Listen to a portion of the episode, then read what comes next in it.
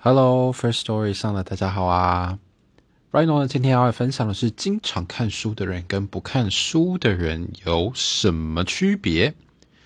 这个答案呢，其实还蛮还还蛮需要用心体会的。说真的，因为我以前其实也是，就是因为升学考试，所以基本上没有什么在看书的人。但是呢，就是自从就是电子书开始兴起，我就会。一次的批量的购买，就是有打折的时候，然后会常常吸收一些内容。我发现，在看书之后啊，你的脑袋里面的想法会变多，你会越来越跟作者同步。虽然你不一定完全能接受他的意见，但是你会发现，你在聊天的时候会觉得你自己更有料了，你更能够有想法、有组织的把一件事情给叙述清楚，就像现在这样。